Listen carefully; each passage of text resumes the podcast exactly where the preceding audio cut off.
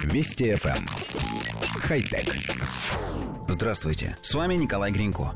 Компания NVIDIA, один из крупнейших производителей компьютерных видеокарт, объявила о прекращении поддержки технологии 3D Vision. Проще говоря, сдан последний фронтир домашнего 3D-телевидения и компьютерных игр. Компания признала, что не может ничего поделать с медленной и мучительной смертью объемных развлечений. Объемное изображение – изобретение не новое. Еще полтора века назад фотографы обнаружили, что если показывать каждому глазу собственную картинку, то зритель будет ощущать перспективу и глубину снимка. Производились специальные фотоаппараты, снимающие сразу по два кадра, рассматривать которые нужно было через специальное устройство – стереоскоп, и это развлечение было довольно популярным. В 20 веке объем пришел и в кино. Технологии для этого использовались самые разные, но результат был одинаковым. Вместо привычной плоской картинки зрители видели полноценный объем.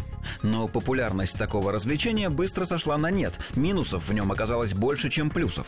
Стоимость производства стереофильмов была намного выше, показывать их можно было только в специальных кинотеатрах, зрителям приходилось использовать особые красно-синие очки, снижающие яркость. И все это сделало 3D-кинематограф убыточным. На полвека о нем почти забыли. Вторую волну популярности объемного кино можно отсчитывать с 2009 года, когда на экраны вышел фильм Джеймса Кэмерона «Аватар». Сборы по всему миру составили почти 3 миллиарда долларов, и производители развлечений решили, что пора делать большие деньги. Сначала робко, а затем все увереннее они стали продвигать на рынок 3D-телевизоры.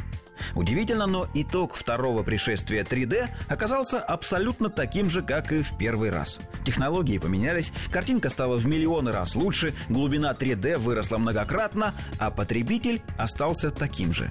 Именно потребитель сыграл роковую роль в судьбе объемного телевидения. Технологию сгубил факт, которому никто не придавал значения. 3D-картинка сильно портится, если наклонить голову. При просмотре необходимо, чтобы глаза пользователя находились в положении максимально приближенном к горизонтальному.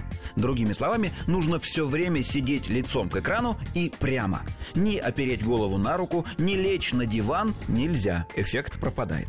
И вот эта мелочь полностью убила индустрию.